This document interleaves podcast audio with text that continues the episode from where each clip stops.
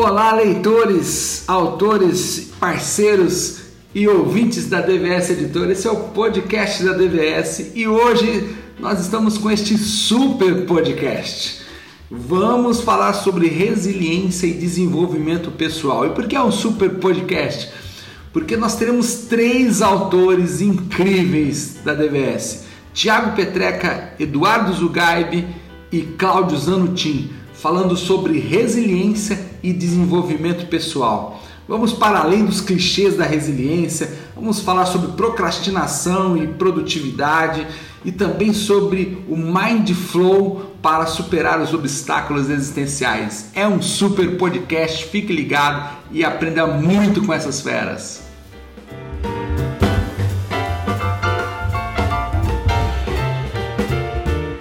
Já chamei o Cláudio Zanutin, já chamei o Thiago Petreca. Cláudio entrou, Thiago entrou. Salve, salve, meus amigos! Que delícia!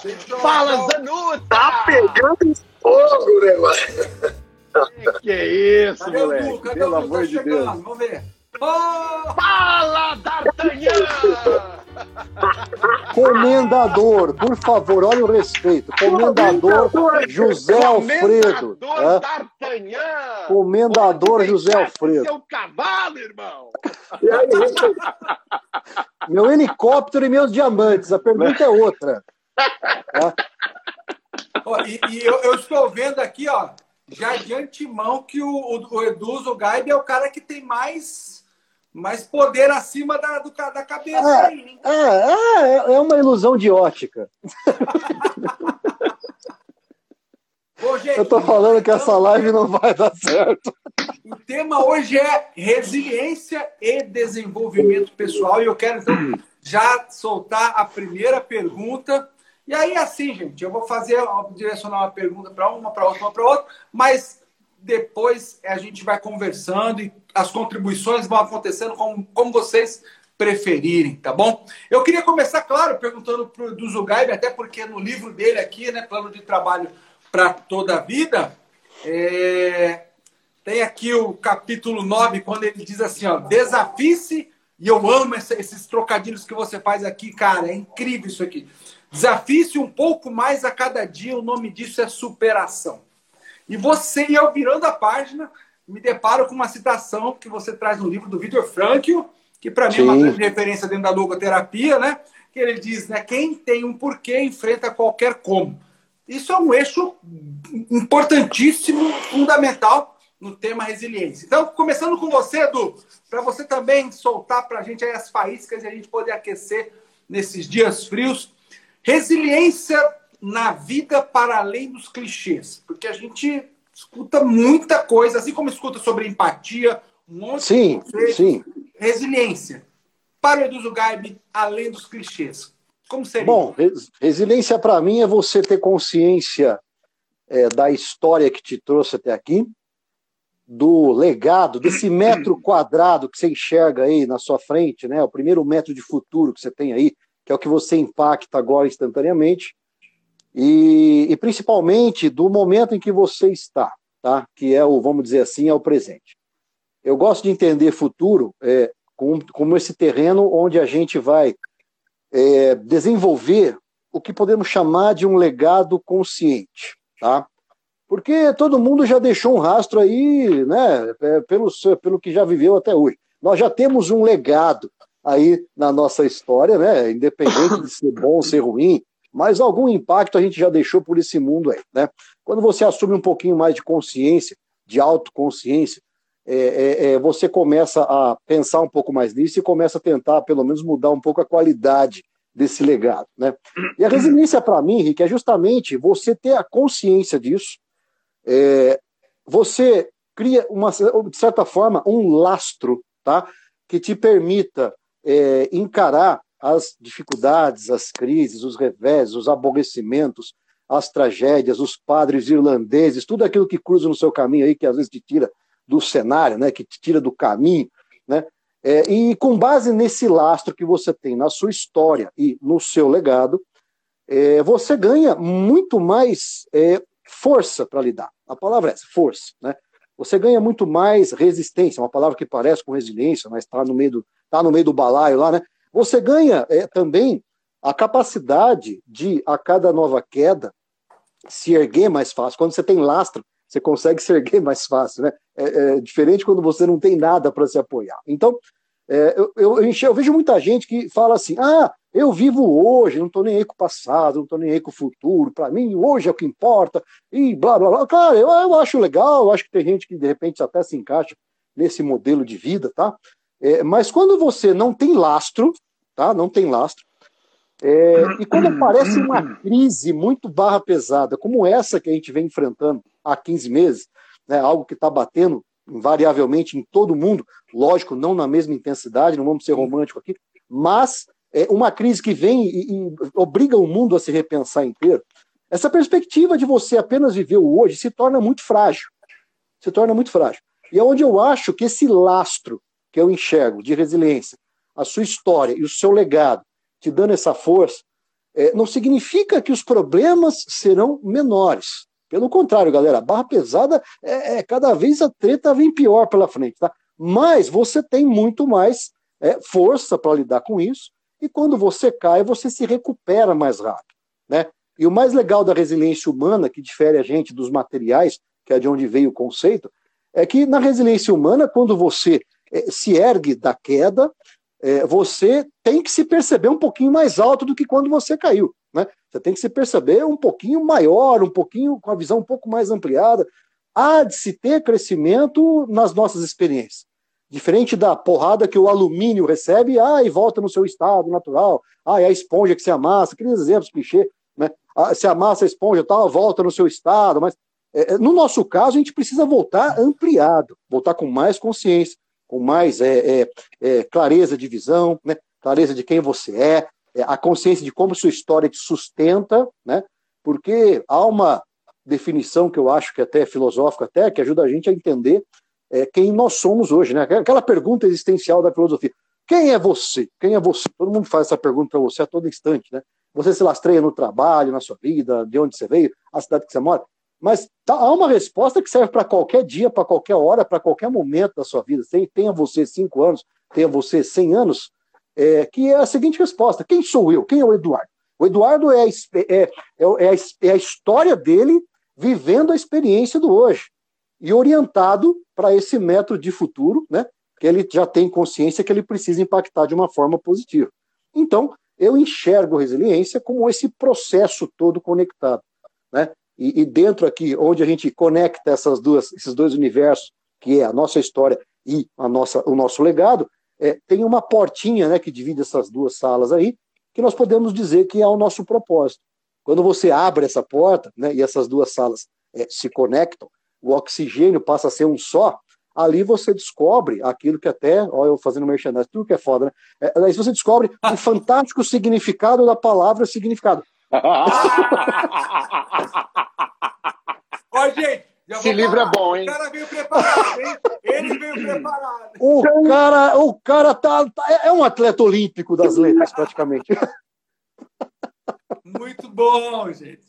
E aí, senhores, o que, que vocês acham aí da resiliência falando dos clichês?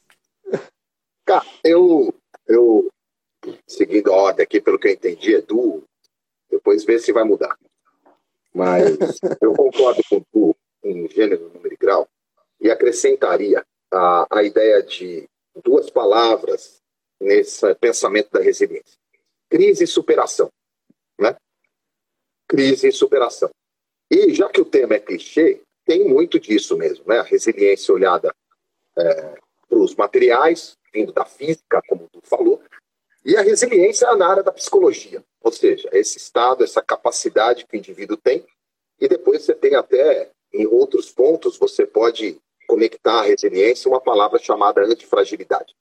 Essa capacidade, na essência, de você tomar porrada, vamos dizer assim, você crise, superação, crise, superação, crise, superação, e essa ideia de vem crise, supera, evolui, vem crise, supera, evolui, vem crise, supera, evolui. Eu acho que a gente não pode deixar de fora dessa discussão essas duas palavras aqui, que é a crise e superação. O indivíduo entende isso, supera, evolui como indivíduo, como pessoa, como ser humano, é necessariamente, na minha visão, tem que seguir essa evolução, porque é, Zeca Pagodinho não faz o menor sentido, né? Deixa a vida me levar, nem Gabriela, tão, tão pouco, né? Eu nasci assim, eu cresci assim, dane-se, vou ficar desse jeito mesmo. A vida é assim, a vida é desse jeito, não tem coisa melhor do outro lado.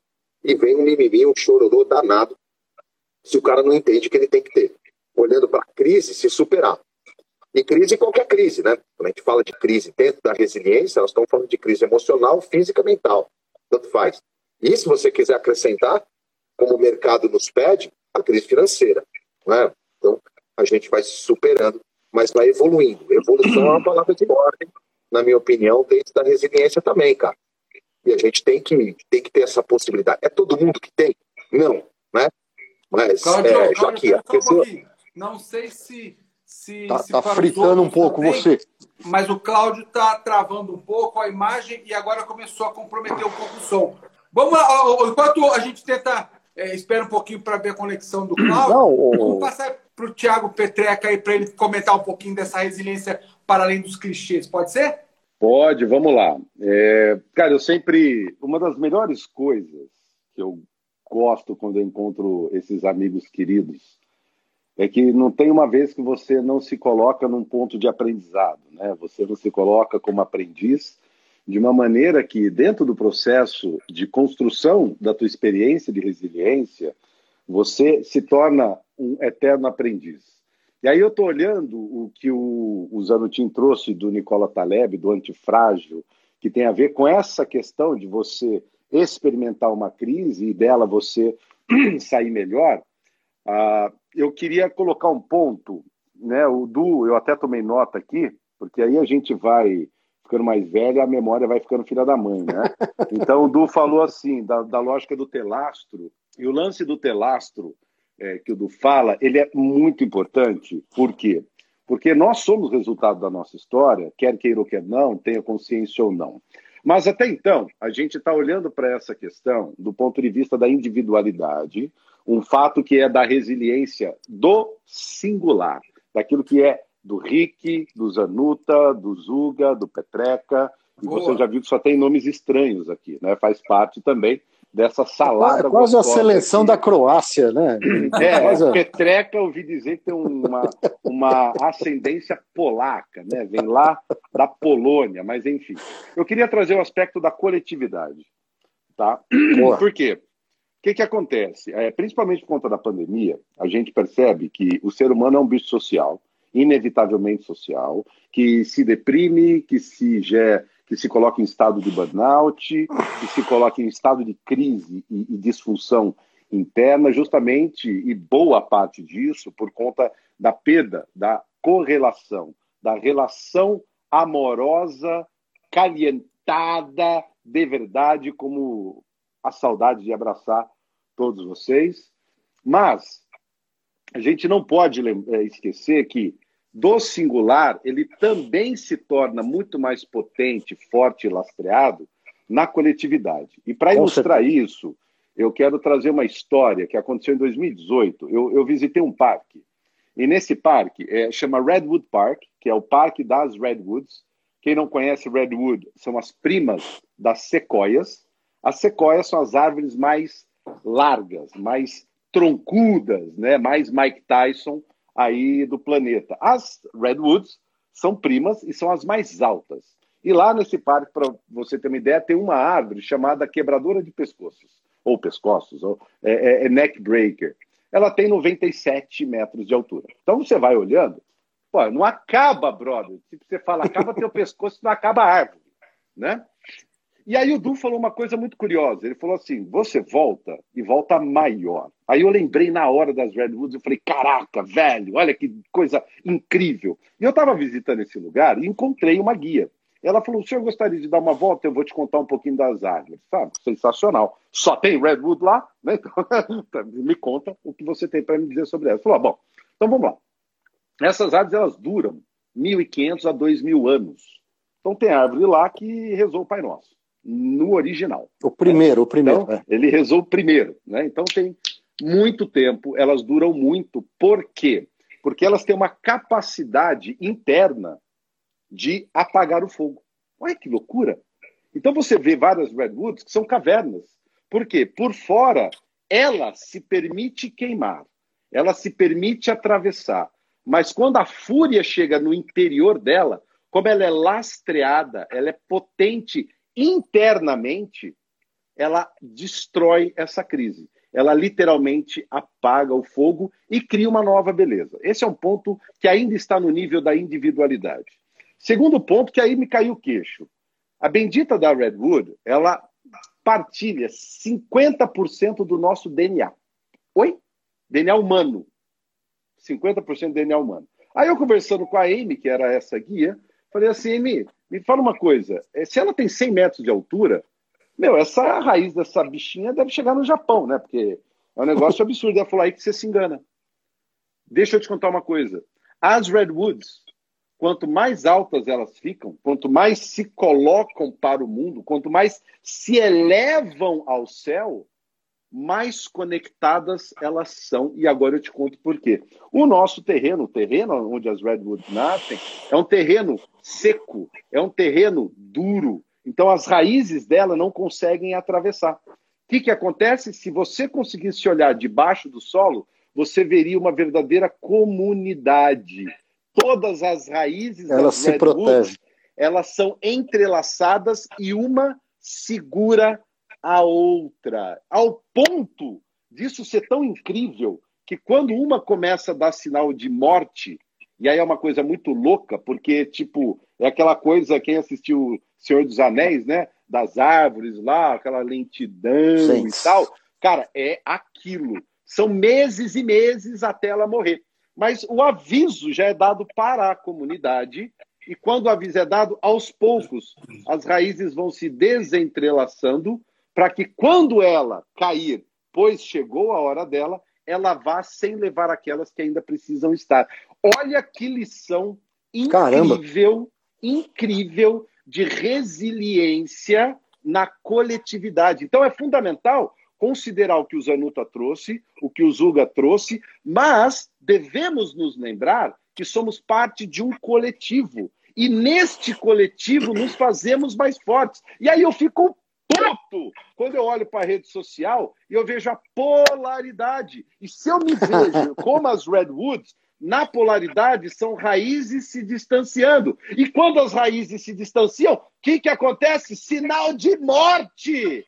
Deus do céu! E a bichinha só tem 50% do nosso DNA. E a gente não usa um, pelo visto, cara. Muito Ah, tá bom, bravo, meu. que O história, cara hein? tá bravo. Ah, mas que É história, muito hein? café! É muito café! é O muito cara café, tá é bravo. O cara tá na cafeína. Que Tá história. chegando na sua casa aí agora um chazinho de camomila que a gente manda É, a entregar. gente Manda mandou o ali, iFood vai levar aí. O iFood levou.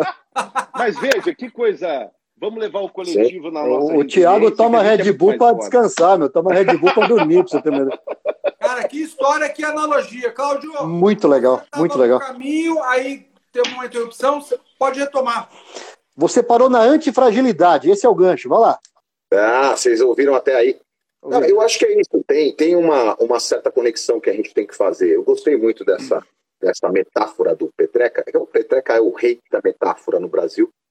É, eu gostei muito dessa metáfora, da ideia do, do- da resiliência também no que tange o coletivo, não é? De que a gente, a gente também não passa por crise sozinho.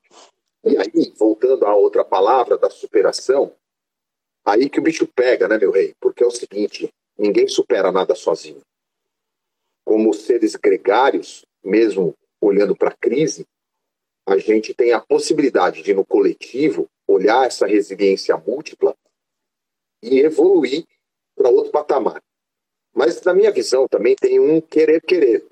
Acho que o, o indivíduo precisa também puxar de dentro a vontade do querer-querer e aí também caminhar para uma execução. Porque o estado de inércia, ou também o estado de petrificação do indivíduo, coloca ele também num casulo. Não é?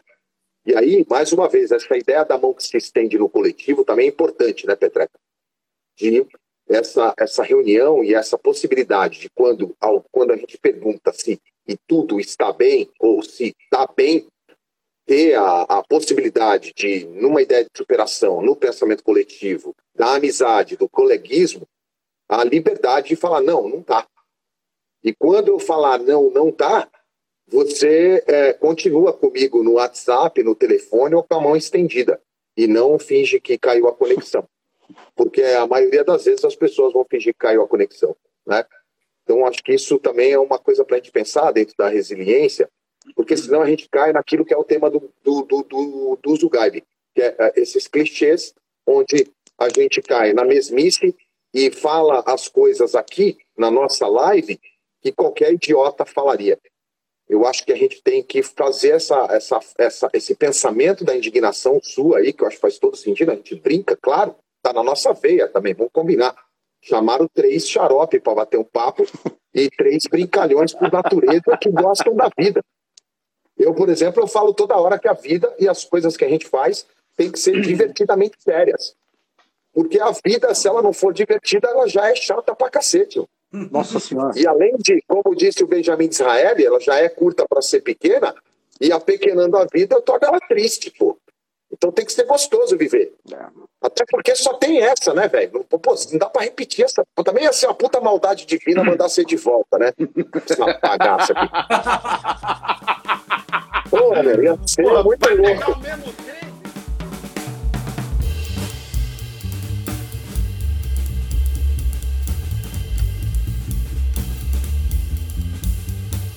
A gente está vivendo um momento, né? Vocês citaram aí no começo das Olimpíadas, as nossas brincadeiras, mas a discussão de novo de saúde mental, inclusive de pressão, resiliência, né? Com a, com a BIOS lá dos Estados Unidos se recusando a fazer algumas provas. Não sei se vocês acompanharam ou não, mas Sim. isso vai acendendo de novo a chama desse assunto.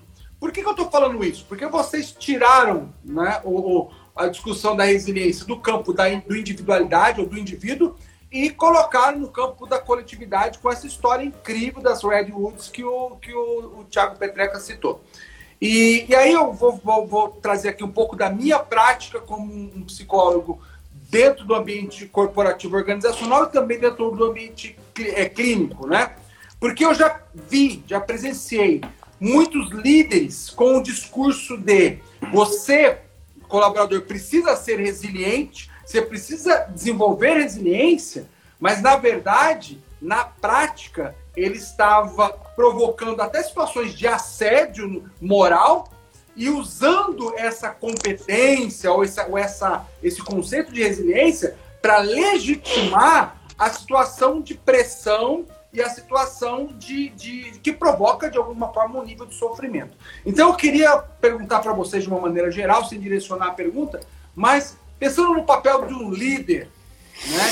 E nesse conceito de resiliência como algo não só do indivíduo, mas como algo que é meio que quase corresponsabilidades do coletivo. Qual o papel de um líder para provocar um ambiente do que a gente, como psicólogo, hoje estamos chamando de da segurança psicológica é. equipes nas empresas? Vai, ah, falando eu... do, do, Perdão, vai lá, perdão. Não, vamos lá, vamos lá, vamos lá. É, como como o, o, o Zanuta sabe, que eu gosto muito de metáfora, eu queria emprestar mais uma metáfora, é, é, porque elas têm a é, potência. É, é, o nosso Pablo Neruda, esse Petreca. Ele tem a, a, a, competência, né? As metáforas têm a competência de ampliar e, e ancorar aí os significados e, e a nossa leitura. Ah, imagine você na metáfora de um líder jardineiro. Né? A gente falou das árvores, teve aqui quem fez um comentário, deixa eu ver, o Marcelo Costa, que a gente deveria estudar mais as árvores, pois o manual nos Isso. compara muitas vezes com elas. Uh, imagina você um líder jardineiro. Né? Ele, ele tem conhecimento do terreno, né? ele tem conhecimento do fruto, das flores, do aroma que devem surgir ali.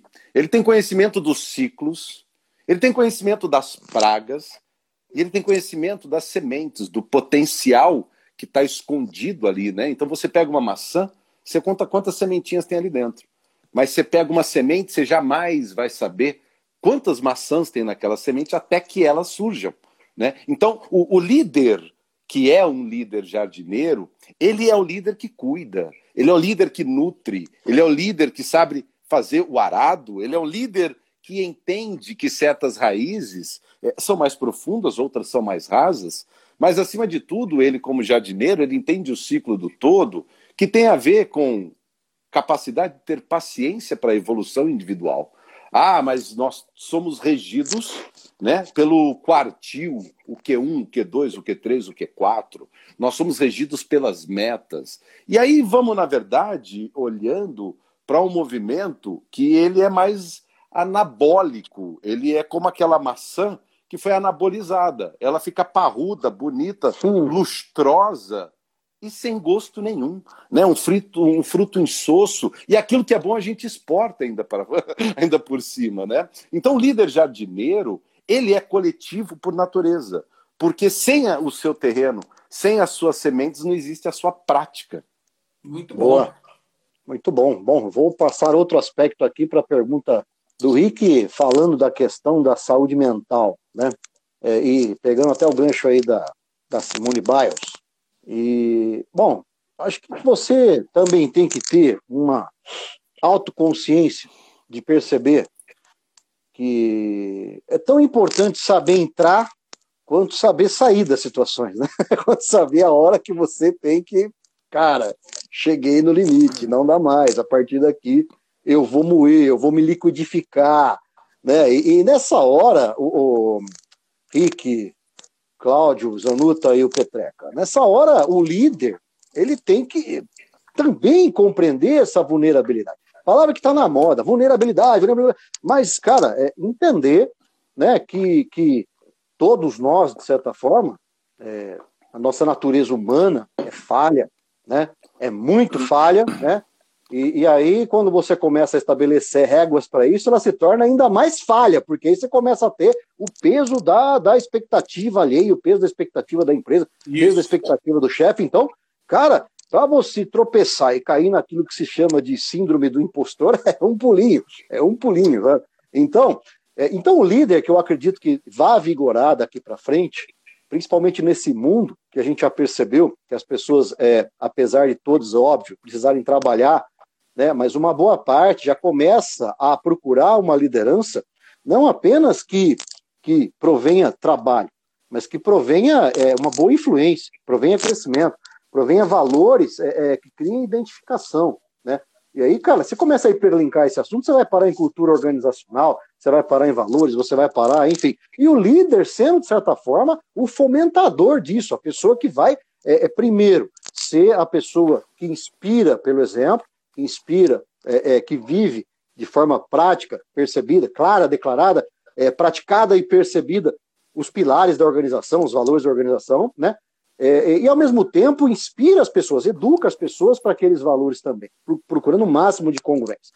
Então, e quando o líder cai naquele momento, né, Rick, que você falou com muito, com muita, muita sabedoria aí, é, é de explorar né, a resiliência como sinônimo do cara que precisa virar à noite. Eu falo disso que eu trabalhei em agência de propaganda, né? Então, é, tinha aquela coisa, né? Bom, o publicitário é fodão quando ele vira à noite cinco vezes na semana, ele se alimenta só de pizza, quando ele, sabe, emenda um dia no outro, fica lá três dias com a mesma roupa.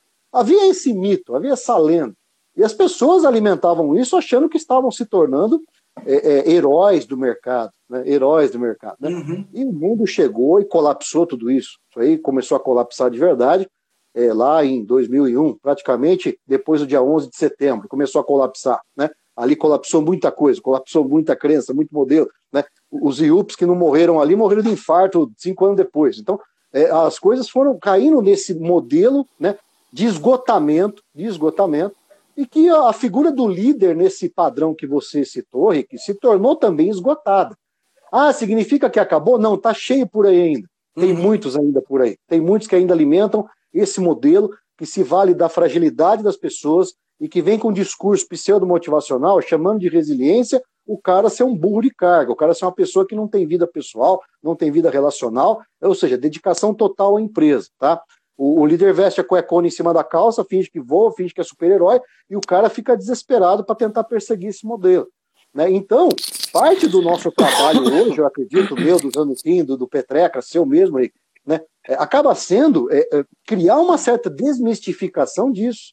Mostrar que não tem esse papo de vida pessoal, vida profissional. Existe um cubo mágico todo virado chamado vida. E todas as suas facetas estão ali misturadas, impactando-se mutuamente.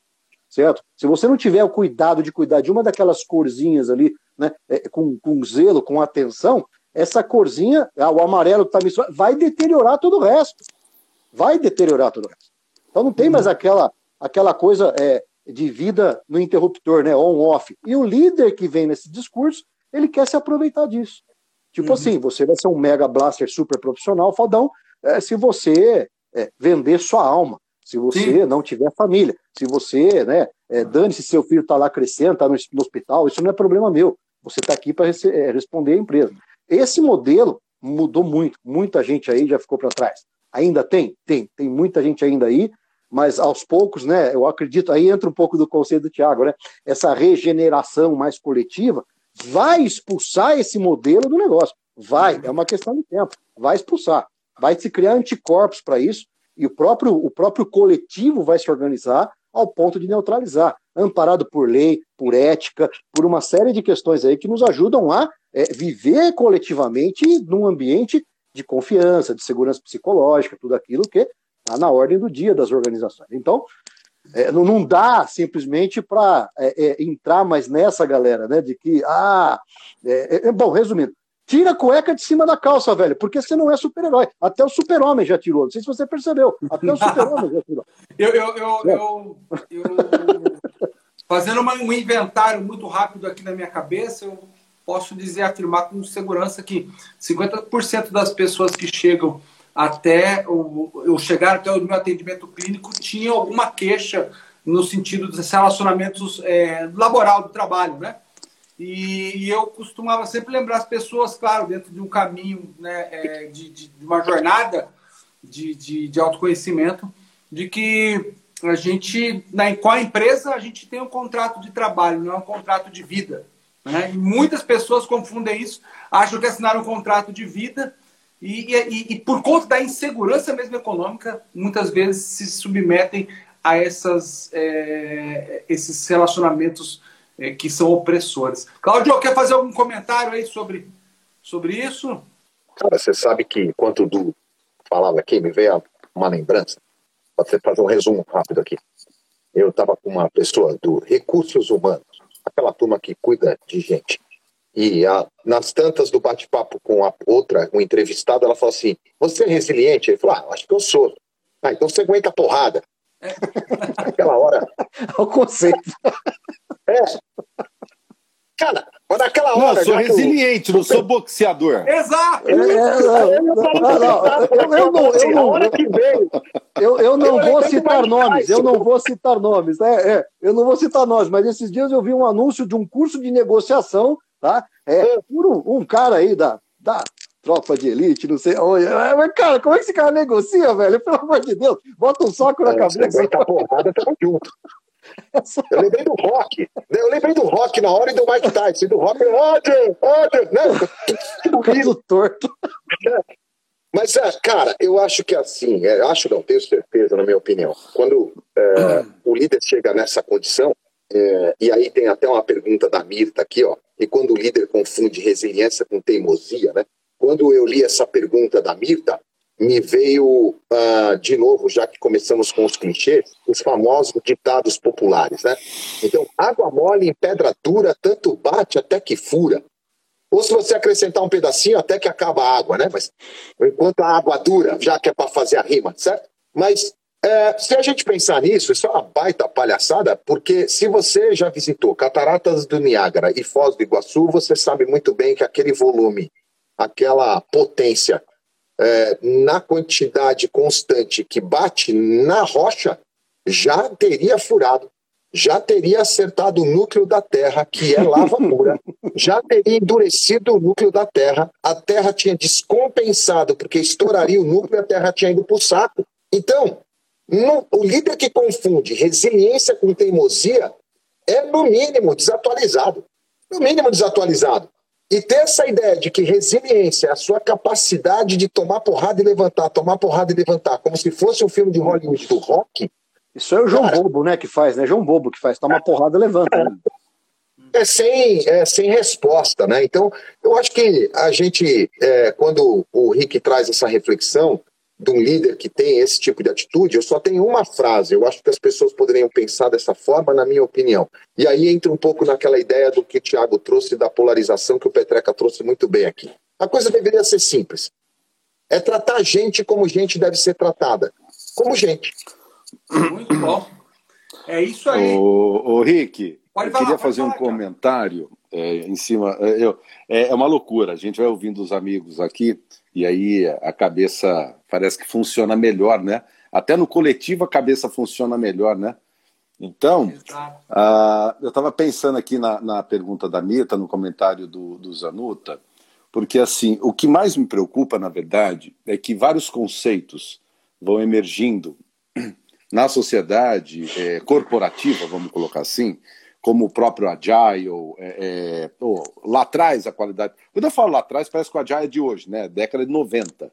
Né? Tem mais de 20 anos já o Agile, e hoje ele está maduro. Por quê? Porque um dia ele foi plantado lá atrás. Olha que legal. Ele foi plantado, de certa maneira, foi nutrido no ambiente correto, no caso TI, isso foi se organizando. Alguém olhou de fora, falou: pô, isso aqui serve em outro lugar. Olha só, então vamos fazer um enxerto né? Vou arrancar um pedaço disso aqui, vou fazer um enxerto na gestão. Puta, sensacional.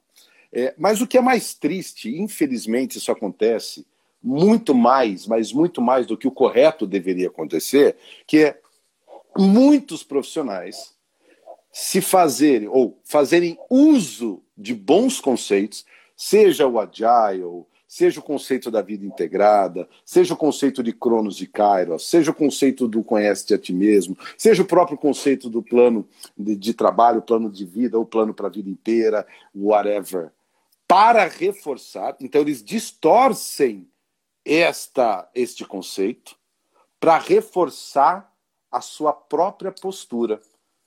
É a história do mais com menos. Então, já que é mais com menos, eu te pago menos, você faz mais eu demito mais e você trabalha mais, porque agora eu tenho menos gente. Então, assim, me preocupa muito as pessoas fazerem uso de bons conceitos, distorcendo-os para justificar atitudes, decisões e ações que já estão implementadas. E como elas vão erodindo, porque elas são é, maléficas para o ecossistema, eles precisam se blindar novamente. E aí pega esses conceitos e cria mais uma capa. Né? Fala, não, agora não é mais o que eu fazia, agora é agile. Cara, é a mesma coisa. Você continua com o mesmo processo. Você só colocou um rótulo novo. Aí ganha um respiro e aquele modus operandi perpetua. Então a gente ouve falar de indústria 4.0, já indo para 5.0, sei lá, onde vai parar esse negócio, sendo que não saiu a mentalidade do 1.0. Uhum. A mentalidade não, ainda ela é. Não. não saiu o Taylorismo. É, então, para mim tá, tá lá no né, tá lá no ponto zero, mas tá, tá no início, né? Então assim, por quê? Porque várias máscaras, vários rótulos vão sendo utilizados. O próprio ESG, que é uma onda super importante, a gente fez uma pesquisa recentemente, né? A curatória BTD, Senex e Carvalho Melo, falando da, da, da vida integrada. Cara, é, é assim, a gente olha. Eu já vi isso em algum lugar, né, cara? Cara, eu falo, velho, assim, meu, mas você tá fazendo. eu já vi isso. Eu já vi isso em algum tipo, lugar com outro nome. É geração Y, você é sei lá o que, Z, Zeta, Alfa, Beta, Gama, Peta, whatever. E tá fazendo o que Baby Boomer fazia, velho. Por isso que Baby Boomer é o cara que tem a grana ainda, né? É, é.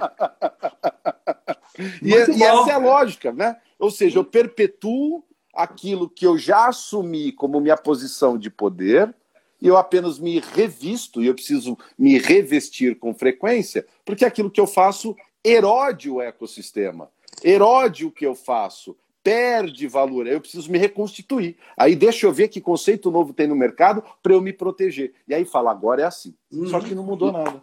Isso, isso é muito legal você olhar, você olhar na, nas descrições é, de, do LinkedIn.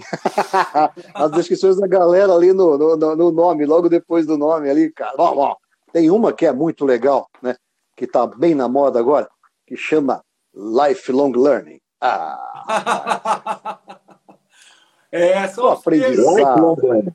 O aprendizado para a vida toda, né? O aprendizado, eu sou um aprendiz eterno, um aprendiz para a vida toda, né? O cara bate no peito, fala isso, né? É o mesmo cara, hoje mesmo eu comentei num post lá, mas é, é o mesmo cara que, que se defende como lifelong learning, é o cara que, por exemplo, tem uma, um ageísmo filha da mãe dentro da empresa, que tem um preconceito com a pessoa de mais de 50 anos dentro da empresa, sabe? E ele se defende como lifelong learning, mas ele não percebe o tiro que ele está dando no pé quando ele age se defendendo assim, né?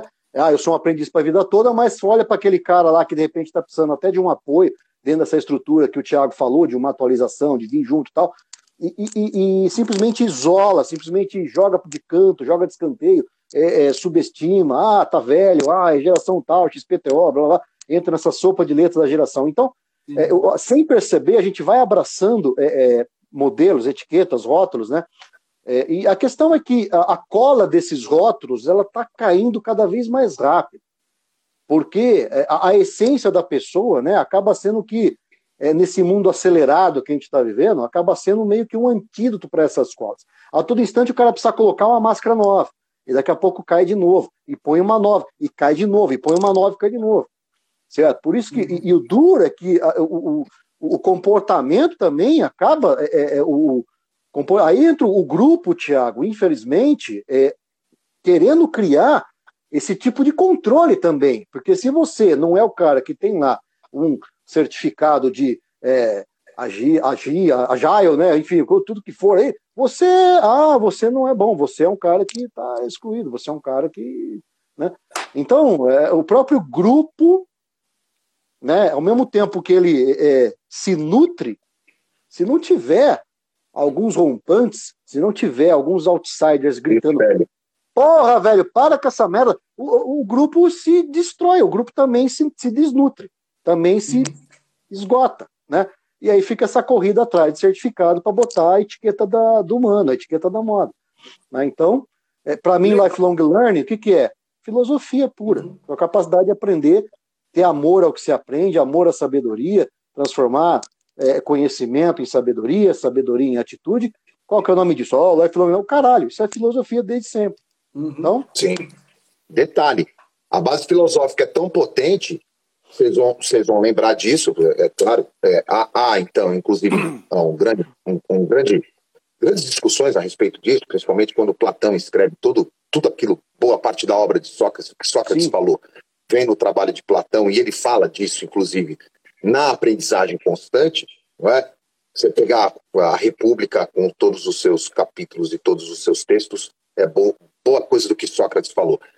E Sócrates, como a mente que era, é, há e aí uma vertente que vocês sabem disso, de que Sócrates ah, corre o risco de não sabia escrever, não sabia ler.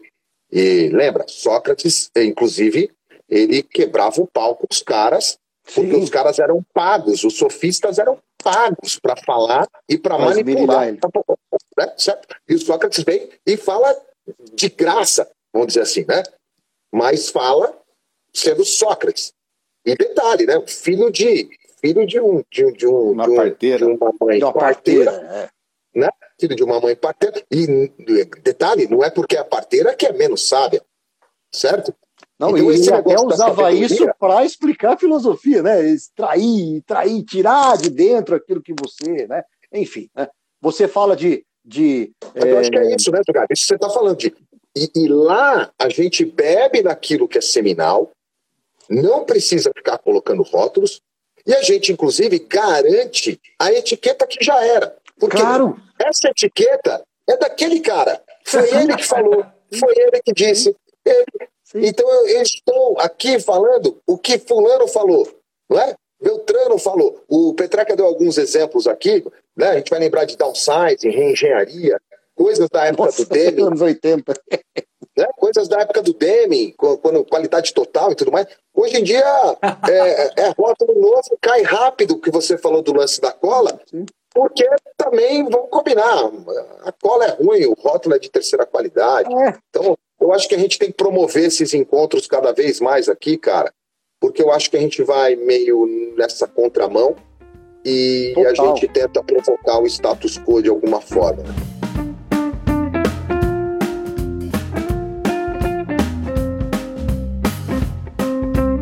Gente, eu falei que a gente ia aprender muita coisa boa com esses caras. Este aqui é o podcast da DVS Editora. A gente está aqui nesse super podcast falando sobre resiliência e desenvolvimento pessoal. Eu tenho certeza que muita coisa ainda boa a gente vai ouvir. Vamos continuar.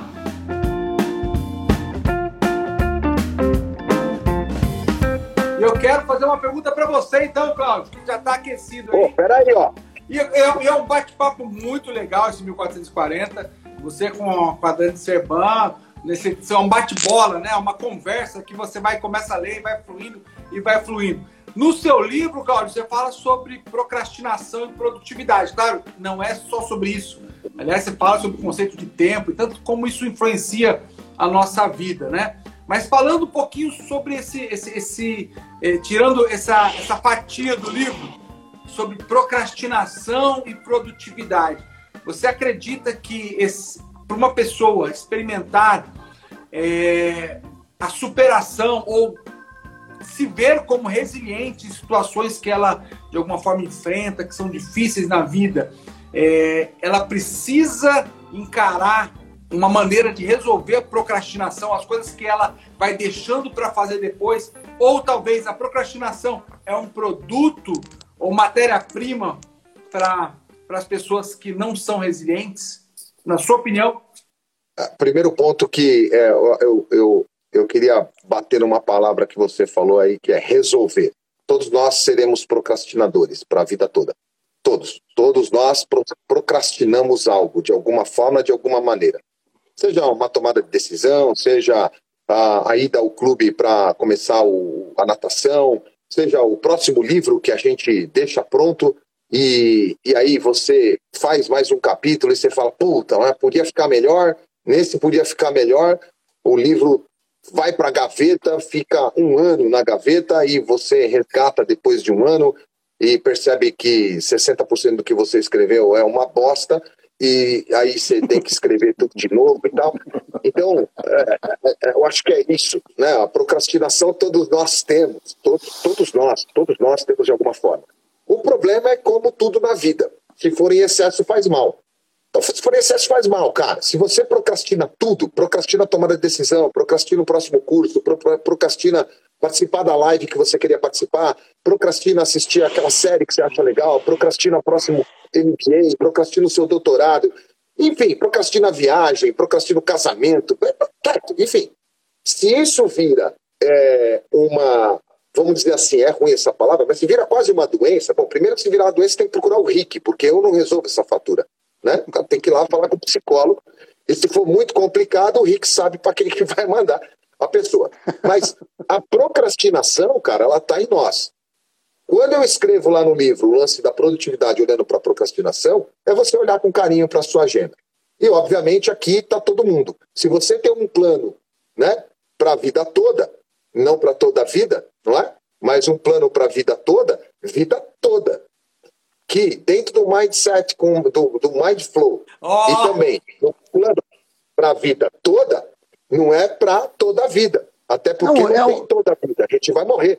Então, nessa ideia, você tem um plano do mindset ao mind flow, pensando numa vida integrada, não departamentalizada, vocês gostaram dessa agora? Ah, o, cara, o, cara, o cara é um repentista, velho. O cara é repentista, ele é repentista. Você dá a palavra, ele faz uma música. É, é um repentista. É, ele é um, o, o Zanuto, então, o Zanuto pegar o pandeiro lá. Repentista. De repente. É de repente, velho. É repentista.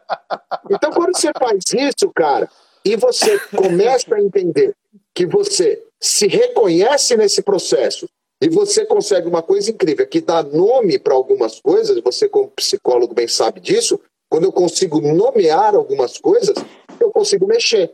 Então, por qual razão eu procrastino começar o meu exercício para cuidar da minha saúde, que está no plano para a vida toda? E eu começo.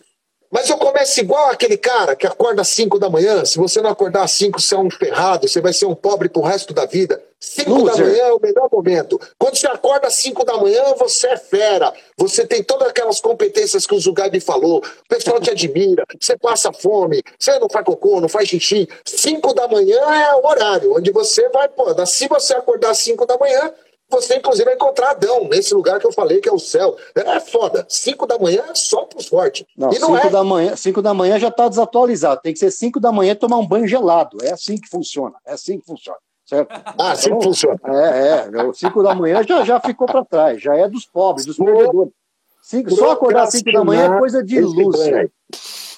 Vou procrastinar esse banho aí. Então, Rick, a procrastinação todos nós temos, e na essência, no livro, quando eu falo, para você olhar um pouco para uma vida não departamentalizada, entender, entender a vida como um todo, é onde você vai mexendo aos poucos daquilo que faz sentido para você. E aonde está atrapalhando. Né? Então, atrapalha a tua produtividade, procrastinar demais. Pô, comece com tarefas simples. E você pode ter todos os planos que você tiver, inclusive, pô, toma cuidado, mas às vezes é legal ter um post-itzinho. Sim. Não é fazer lista de tarefa toda hora, mas é tem hora, um cara, que você Que você quiser. é, bicho. Então acho que é isso, sabe, Ricky? E aí, cara, para fechar e passar pro Petreca nessa ordem aí, eu acho que a gente tem que ter um pouco de paz com nós mesmos e saber que a gente, por mais que nós desenvolvemos algumas competências, habilidades, somos seres humanos limitados e que a gente tem que garantir nessa nessa limitação uma qualidade de vida boa. Uma vida boa de quem? A sua vida, aquela que você decidiu como boa e que está levando, não parametrizando pelo jardim do outro que a gente nem conhece, mas parametrizando pelo plano para a vida toda que você desenhou.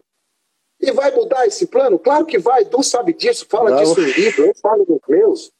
Mas, cara, quando você tem ali um caminho, um desenho, você tem paz com você mesmo e fala, pô, a vida é boa, a vida é legal, tô aqui com os meus amigos conversando, meu filho passou aqui, deu um oi.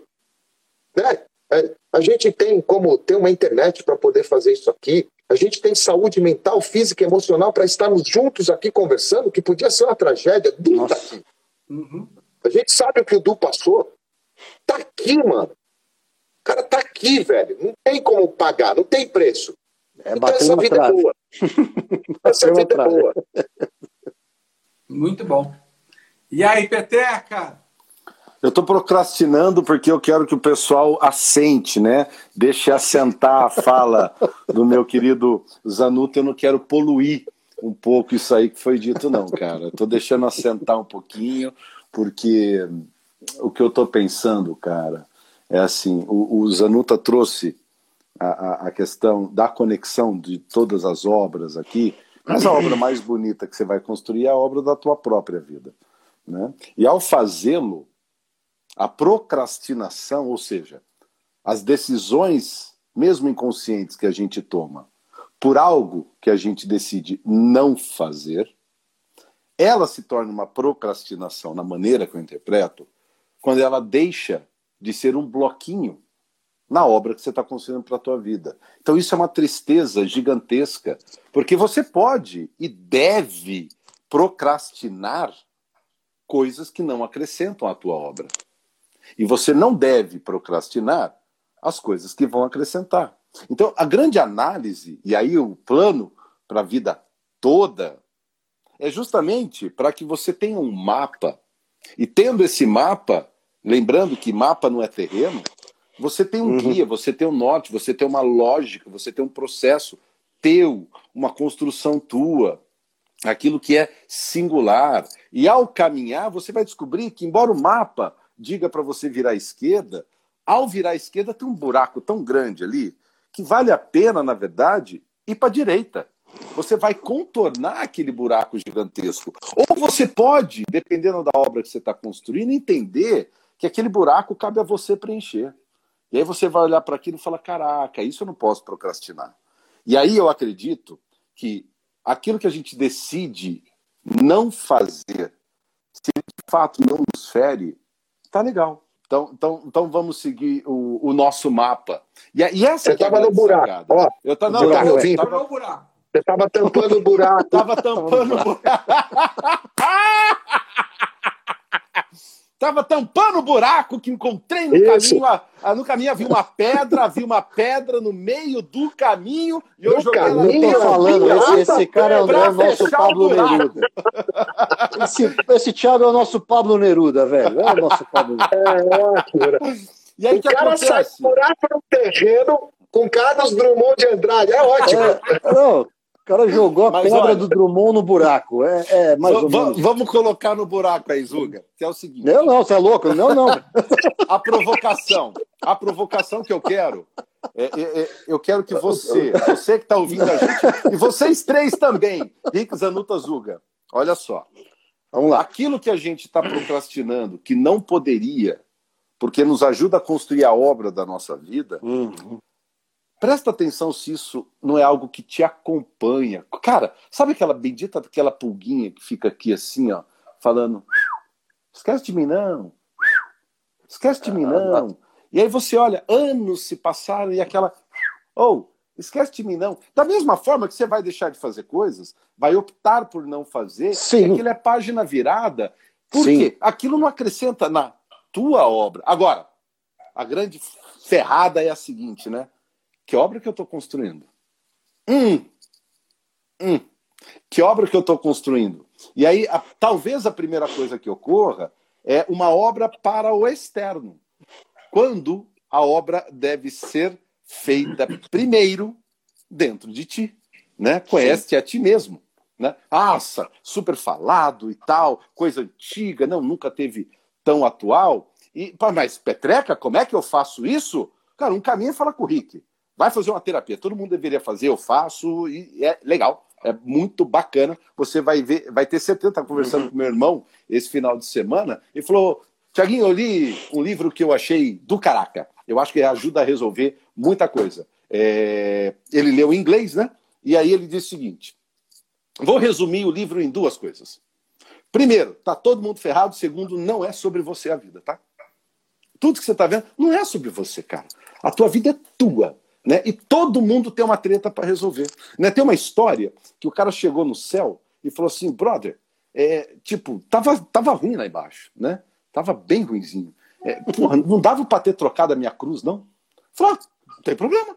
Pode pegar a cruz que você quiser. Aí falou, pô, eu quero aquela ali, maluco. Aquela ali, pau, dourada, mas linda pra caraca. De quem que é? Aquela é de Bill Gates. Nossa, eu quero pra mim. Mas, mano, o cara foi pegar a cruz, não levantava por nada. Mas não dava conta. Aí foi pegar a outra lá e falou, pô, aquela cruz ali parece interessante, levinha, né? Levinha, levinha. Nelson Deixa, deixa eu pegar aquela cruz. Meu, no que pôs nas costas, mas furou tudo. Não dava conta, machucava. De quem que é? Matheus Calcutá. Então, beleza. Aí o cara foi, cara, foi testando tudo quanto é cruz, maluco. Várias, várias, várias, várias. Sobrou uma cruzinha no canto. Ele foi lá, porra, mano. Aí depois de 7 bilhões de tentativa, 8 bilhões, eu vou pegar aquela lá.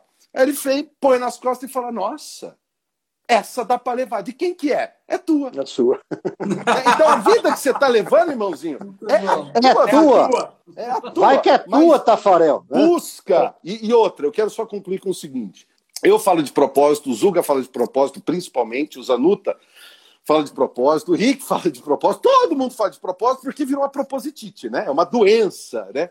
Propósito. Aí muita gente passa por um processo de ansiedade pela obrigação de ter propósito. A Elizabeth Ah. Gilbert, ela trabalha com um processo que é incrível. Ela fala o seguinte: calma, calma. Antes, tenha curiosidade. Tenha curiosidade de explorar o teu próprio caminho. Tenha curiosidade de você tem o um mapa e você está explorando o caminho. Curiosidade para ver o que está acontecendo. Abertura, presença para aquilo que está chegando para você. Você olhar e falar, cara, isso veio para mim por alguma razão. Escolha minha ou não, isso está no meu prato. Pergunta: o que, que eu faço com isso? Aí a velha lógica de você mudar o espectro através do qual é. você vê a tua vida. Criar um mind flow, né, no sentido de você conseguir ver. Ó, eu tenho essa frase aqui, ó, que me acompanha sempre, ó. Saiba algo novo. ABCD? É ABCD, ó. Saiba algo novo sobre o que você já sabe. Ah, não, essa, essa trilha eu já trilhei, queridão. Você pode trilhar a mesma rua quantas vezes você quiser. Se Você você vai ver estiver atento nova. e curioso, você vai encontrar algo novo. Mas, Thiago, por que, que isso é bom para mim? Porque você está se construindo. E aí, quando você muda a perspectiva, talvez, e aí é um convite que eu faço para você, tente olhar para cada circunstância que você experimenta e pergunte para ela, tente olhar como se ela fosse recursos para a obra que você está construindo. E aí você lembra que na tua obra tem tijolo, pô, bacaninha, quadradinho, legalzinho, facinho de mexer. Mas lembra que tem parafuso também, cara. Lembra que tem prego que fura, né? Lembra que tem arame, lembra que tem ferro, tu vai tomar uns ferros também. Né? Lembra que tem cimento, a coisa vai se tornar concreta. Mas lembra que tem tubo, que é vazio, mas conecta uma coisa com outra. Cara, uma loucura. Então, assim, a partir do momento que você metaforiza esses, essas uhum. circunstâncias, você pode se permitir perguntar que recurso é você para a obra que eu quero construir. Muito, Muito bom! bom! Pô, ser aplaudido por esses caras aí, ó. Ah, tô que nem Red Hood agora. É... Tô que nem Red Hood. Posso pegar um, um gancho aqui na, na Propositite? É uma coisa que a gente que transita aí por organizações, né? A gente costuma. Bom, eu sou um, observador acima de tudo, né? Eu sou um caipira observador acima de tudo, né? Então, e muita coisa que a gente observa às vezes, é, você também às vezes nem verbaliza porque às vezes não há espaço, não há é, é, é, é segurança psicológica, vou usar a palavra do segurança, ambiente de confiança para falar. Mas uma coisa que eu sempre falo, né, até com os clientes que eu atendo tal, de outras empresas que eu já cheguei a, a encontrar por aí. Às vezes a pessoa fala, na onda da propositite, vai, a propositite, ela, ela inflamou, ela se tornou uma fratura exposta, estamos falando aí de uns três anos, quatro anos mais ou menos, né? Pô, todo mundo, ah, precisamos ter um propósito, precisamos ter um propósito, precisamos ter um propósito, legal, então precisamos ter um propósito, chama a agência de propaganda lá para o cara redigir um propósito aqui para a gente. Ah, começou, por, começou errado, começou pelo lado errado. Começou pelo lado errado. Né? Porque, ou seja, é algo apenas para uma, uma, uma casca, uma, uma exteriorização apenas, é, é, de você querer viver a vida que você julga, que as pessoas acham legal você viver. Tá? Legal, falamos aqui de empresa, tira a pessoa jurídica, bota a pessoa física no lugar. Quando você está falando né, desse modelo instagramico que você vê por aí, das pessoas apenas é, é, vendendo-se numa felicidade plena, numa felicidade inacabável, uma felicidade assim inabalável, né? É, ninguém tem mau humor, ninguém tem é, dor de dente, ninguém faz xixi, ninguém faz cocô, ninguém faz nada, ninguém tem dor de cabeça, ninguém tem próstata inflamada, nada, tá? Todo mundo é uma felicidade, todo mundo é uma alegria, todo mundo. É, eu acho que quando você começa a querer é, é, é criar esse imperativo de felicidade Instagram, né? O risco de você começar a pautar, aí entra a, a, questão do propósito que o Thiago falou aqui com muita sabedoria. Você começa a criar um propósito é, epitelial, vamos chamar assim. Você cria um propósito. né? Não, não cria um propósito, Porra, cara. Que... Né? Porra, é, porque tem, o, o, propósito, o propósito tem que ser medular, tem que ser na medula, velho. Tem que estar tá lá na medula circulando aquilo lá. O propósito tem que estar tá lá na medula circulando, certo? E, e, e, é duro porque às vezes essa, essa coisa do epitelial acaba indo para a medula e acaba inflamando o negócio, certo? Olha que metáfora, eu também sou bom de metáfora, viu? Então você acaba, você acaba inflamando aquilo que seria a sua essência, com base apenas em indicadores externos, e não com base nesses tijolinhos, essas peças, em tudo isso que o Tiago falou aqui. Né? É, é, ou seja, é, conhece-te a ti mesmo, tá? Pegando Sócrates aí, tá? E ao mesmo tempo a gente dá um o Sócrates chuta a bola e vai cair lá, o Nietzsche vai matar no peito e vai falar: torna-te quem tu és. Torna-te quem tu és. Conhece-te a ti mesmo. Porra, quem eu sou? Qual é a minha essência? O que para mim faz sentido?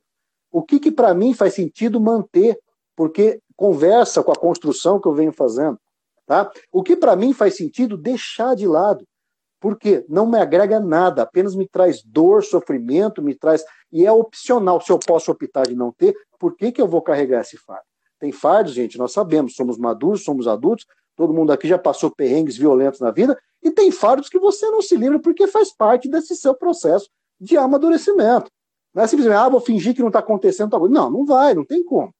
Não tem como, certo? Pô, uma doença, uma situação, o meu AVC, qualquer outra coisa que tenha pelo menos. Tem coisa que é seu, velho, você tem que digerir, você tem que encarar, você tem que é, entender aquilo como parte desse processo de maturação, seja ela uma maturação espiritual, mental, é, é, é enfim, corporal, o que for, não, não importa a dimensão disso, tá? Mas o duro é quando a gente começa a pautar a vida apenas pela suposição que nós temos do que os outros pensam de nós. E aí começa essa pasteurização, uma pasteurização, e nessa pasteurização, né, o cara que cria um novo conceito, ele está sempre bem na fita, porque ele joga o conceito, ah, agora é bonito ser tal coisa, a galera toda vai ser tal coisa.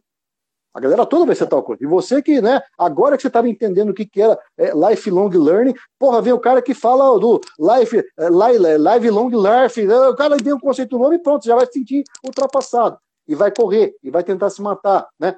Por quê? O seu é, locus de controle, né, vamos falar assim, o seu locus está apenas naquilo que é, é, vem de fora, não no que vem de dentro. E aí, não sei se vocês acompanharam essa semana, ontem, acho que foi, aliás, foi domingo que aconteceu. É, o filho de uma cantora de uma dessas bandas de axé, tal, não me recordo o nome, mas o menino se suicidou com 16 anos depois de receber uma crítica é, é, numa brincadeira de TikTok. Tá? Meu Jesus. Olha, olha, olha quando você coloca é, a, a, sua, é, o seu potencial de felicidade na, na mão alheia, cara. Porra, esse é o maior suicídio que você possa cometer, é esse. Muito mais do que o suicídio físico. É quando você coloca o seu potencial de felicidade apenas nas decisões alheias.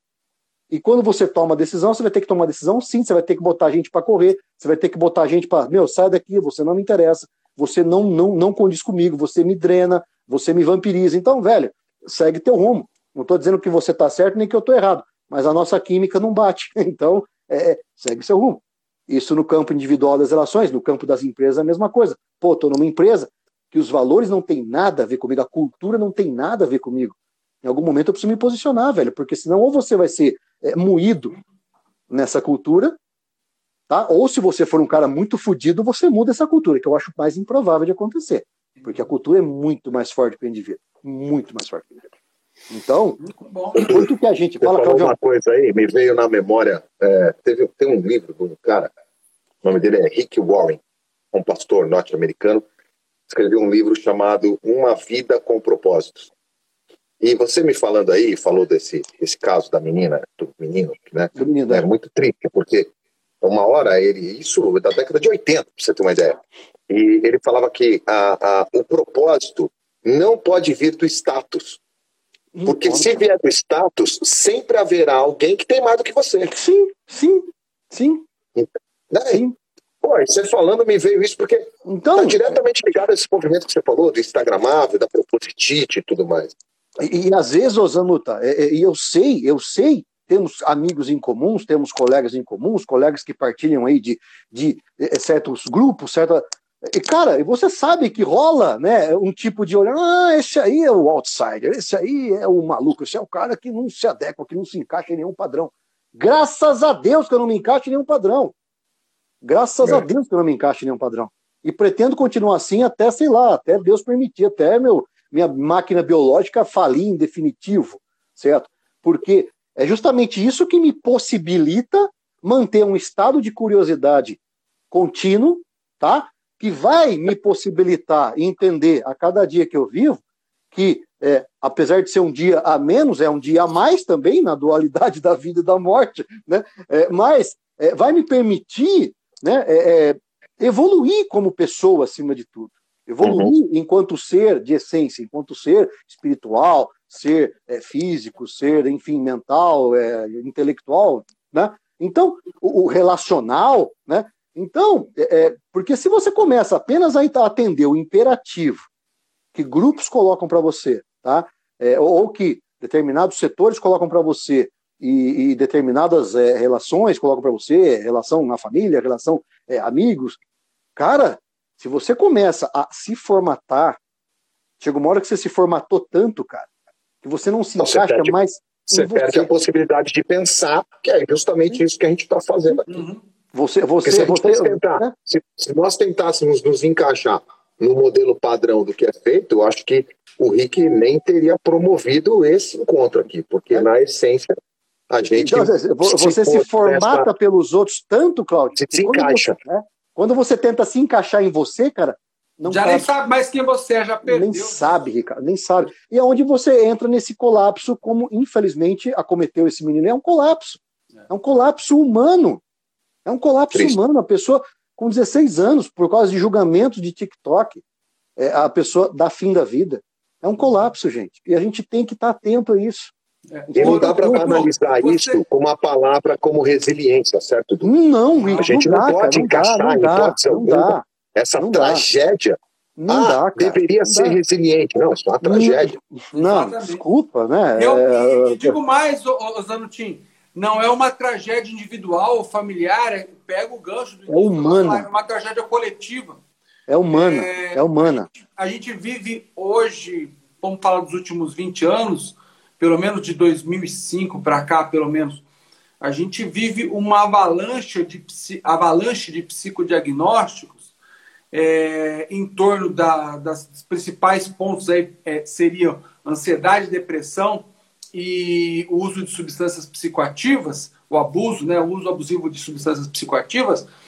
E, enfim, infelizmente, né, infelizmente no Brasil, o comportamento suicida, que vai desde a ideação até, de fato, a O concretização, é, ele vem uma curva ascendente que está contrário aos países é, que estão conseguindo construir algum tipo de, de, de política de saúde mesmo para o enfrentamento desta, desta, desta condição, né? E, e eu digo isso porque aí no- nos comentários veio uma, uma, uma moça, não lembro quem comentou, né? Poxa, a vida não é uma linha reta. E eu me lembrei exatamente desse, dessa comparação, porque, porque a gente se desenvolve, sim, é na tensão, isso sempre. Né? E aí, Sim, brincando sim, com, com quanto tem vida, o, o- o- lá o aparelho. Crise de superação. Crise de Sim, superação. sim, sim, sim. É, é- é do atrito. A vida nasceu do atrito. Ele, Inclusive. A linha, reta, a linha reta não é mais vida, né? É na hora que terminou a vida. E é nessa tensão que a gente vai, vai se desenvolvendo. Porém, a tensão coletiva provocada por questões estéticas, como o Zugaib trouxe, que acaba gerando uma grande angústia, porque as pessoas hoje não querem lidar com a angústia, né? Elas querem medicar a angústia. Elas não querem lidar com o vazio das suas escolhas, elas querem medicar o vazio das suas escolhas e permanecer esteticamente felizes. Então, é, é, esse é um desafio que vai para além de, de, da gente pensar, como você disse, o Claudio Santin falou, é, de um termo, né, resiliência, ou exigir do indivíduo ser resiliente, se já existe toda uma cultura o pressionando a ser de forma XYZ, né, e como ele encontra força para sair desse ciclo.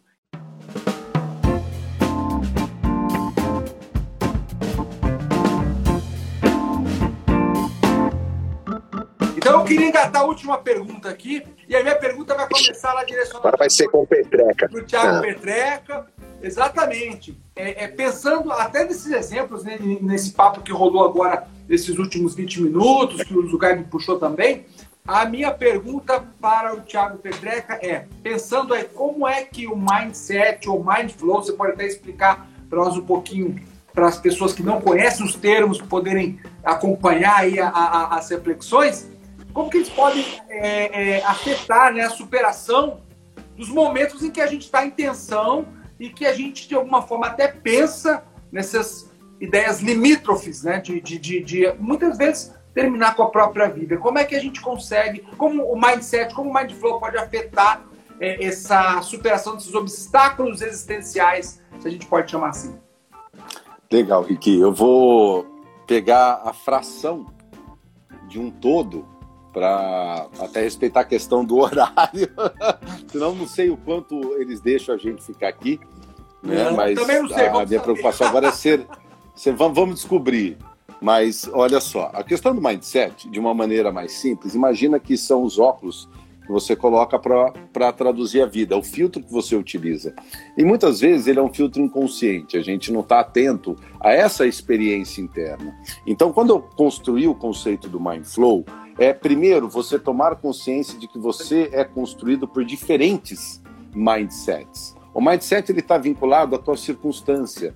É aquela velha história de que um texto sem contexto é só um pretexto, né? Então você é todo moldado por um processo reativo ao momento que você experimenta.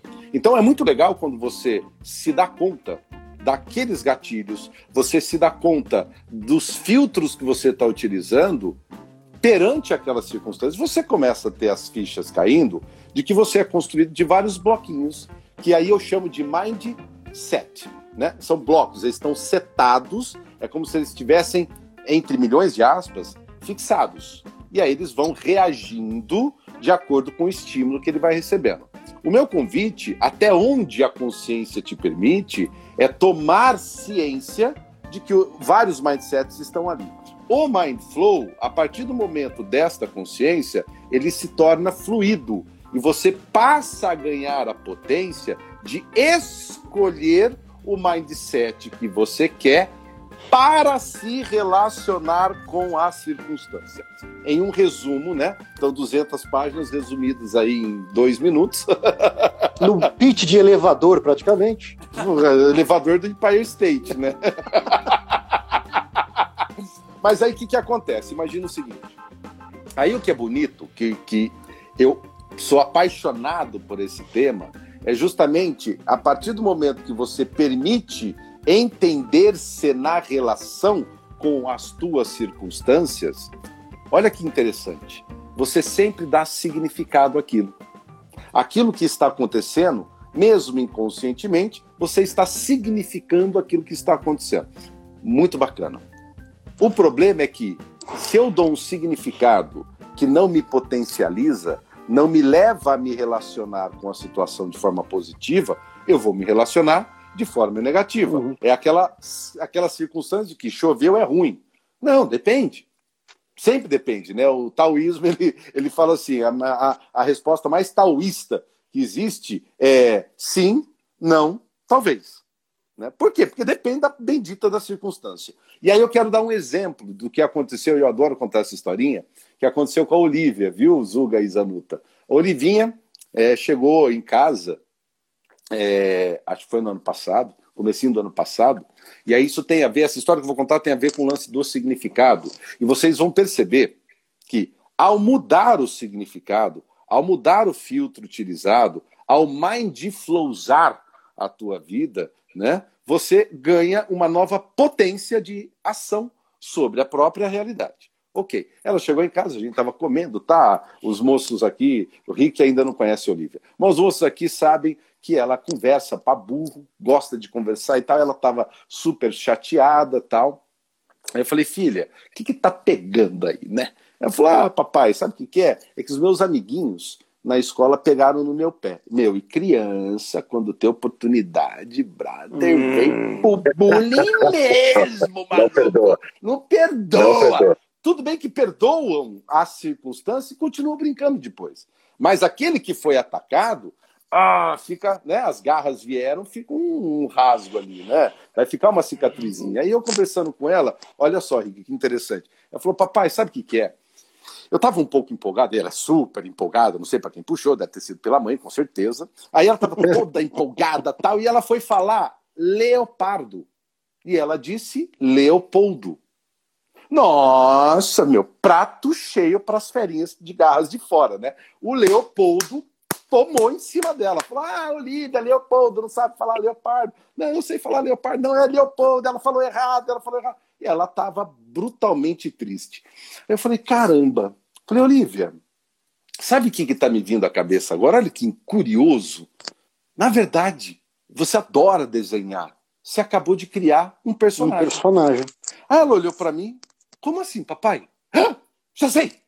Leopoldo, ou Leopardo. Leopardo. Nossa, irmão! Aí surgiu Rita, né? A onça, surgiu a Luz, que é a águia, surgiu o Rico, que é o rinoceronte. Veio a família, veio a galera. O que, que aconteceu? A partir do momento que o significado, a interpretação, a identidade traduzida para aquela situação foi de criação, ela se tornou Mudou. a criadora de alguma coisa Os amigos vieram no dia seguinte e falaram: Leopoldo, sim, Leopoldo Leopardo, meu novo personagem. Quer conhecer os outros? E aí a beleza da criança. Resposta: quero. Quem são os outros? E toca o barco, velho. Só que aí isso cria um bálsamo para que você tenha condições, obviamente. É, o Rick sabe isso melhor do que nós três aqui, com certeza. É, tem situações que você precisa de ajuda externa para ajudar o processo de ressignificação, para te ajudar a se compreender. A terapia é importante para isso, para você se compreender, entender os seus filtros, é, entender os teus sistemas, até onde a consciência e a neurociência ou as neurociências te permitem alcançar. E com estas ferramentas, você vai evoluindo a tua capacidade de ir traduzindo a vida. Aí eu volto para minha frase que eu amo de paixão. Saiba algo novo sobre o que você já sabe. Né? É, ressignifica, significa de novo, dá uma nova interpretação. Aí eu volto na fala anterior. Você pode olhar então para a obra que você está construindo e pegar as circunstâncias e nominá-las como recursos. Algumas vão ser, cara, tijolinho, bonitinho, lindo, maravilhoso. Outros vão ser prego. Uau! Ô, Petreca, uau, rapidinho aqui, ó. Isso que você falou do saiba algo novo a respeito daquilo que você já sabe, eu acho que você, tanto e o, e o, e o Tu também, da própria, da pró do próprio contexto daquilo que a gente já escreve ou dos conteúdos que a gente escreve. De você reler algumas coisas, eu, eu lembro que eu vejo, vira e mexe, eu leio o Como Construir Objetivos e Metas, e do que eu escrevi, do próprio tema, da própria metodologia, olha lá, oh, o cara eu tem tudo. O cara tá armado, velho. Esse Caraca. fica do lado, do meu lado. Ele, ele abre a jaqueta assim, tem um monte de livro aqui. Não, mas ele, ele, ele fica aqui do meu lado porque é um livro com tantos insights exatamente para isso.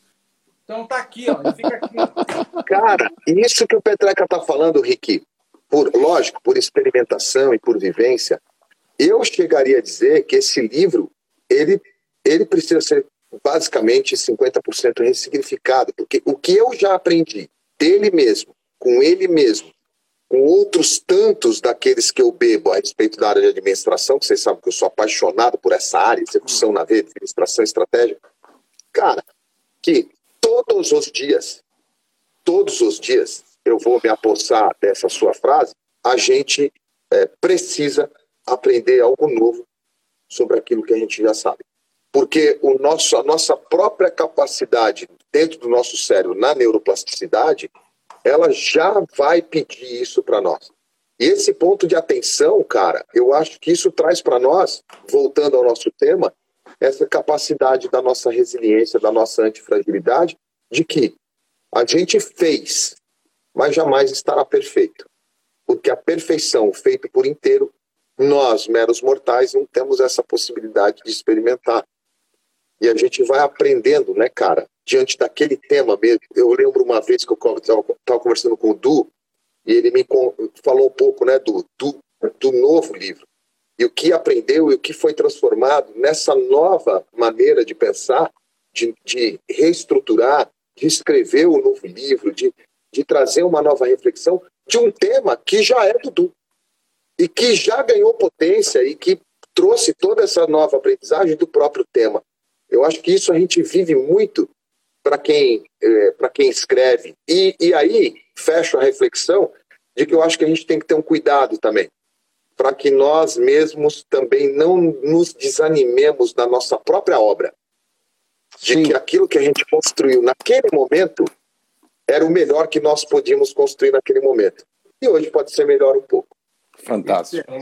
Du, você vai fechar a nossa live aí com a sua Bom, fala. Eu vou, eu, vou, eu vou fechar de um jeito politicamente incorreto. Tá? Pô, vai desligar o Instagram e sair da um tela. Jeito, um jeito filosofia bruta. Uma dica para Olivia. Olivia, ó, presta atenção, olha aqui no olho do tio. O tio vai contar um negócio para você.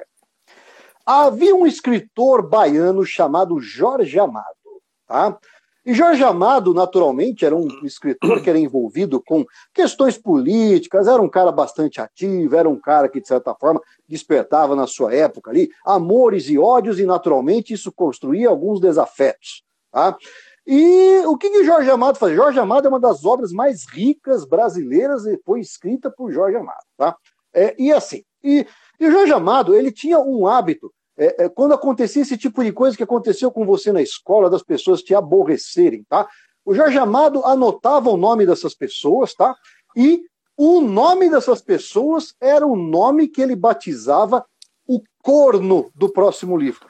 Sempre havia um corno no outro livro, no próximo. Então, pisou na bola, vira corno no próximo livro. Simples assim. É legal. Então você poderia ter feito assim uma coisa do, do seguinte tipo. Quando você levar de novo a galera, ah, você zoou porque você criou, chamou um leopardo de Leopoldo e tal. Você, além de criar o leopardo Leopoldo, você vai criar vários personagens, cada um com o nome da galera que te zoou. Você vai ver como isso é legal. É uma, é uma vai... possibilidade de catarse, é outra. É uma catarse, cara. Você vai fazer a galera simplesmente né, é, é entender que eles têm que saber com quem eles estão mexendo. E deixa o recado: se pisar na bola, vira corno no próximo livro. Eu já fiz isso. Eu tenho três livros infantos juvenis, tá? Eu tenho livros ali que, de certa forma, né? Lógico, né? Não posso contar isso, né? Depois das 10. Mas a personagem. O senhor foi zoado na escola pra caramba. Tem um unicórnio ali. Cara, cada personagem. A, a, construção de um personagem, cara, eu pegava, puta, quem que tá aqui? Ai, ó, a Mônica tá avisando que a Olivia anotou o recado. Legal. Você não tá assistindo, vai sentir o dual. Sacou, né? Olivia, o nome disso é filosofia bruta. Cola na do tio Zuga que você se dá bem.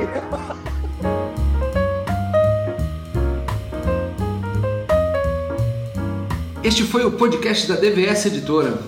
O nosso objetivo é aproximar os nossos autores dos leitores e por isso nós te convidamos a conferir esta e outras entrevistas que nós temos nos nossos canais, tanto no Google Podcast, Apple Podcast, Spotify, entre outros tenho certeza que você vai conseguir aprender muita coisa com o conhecimento dos nossos autores e as suas publicações.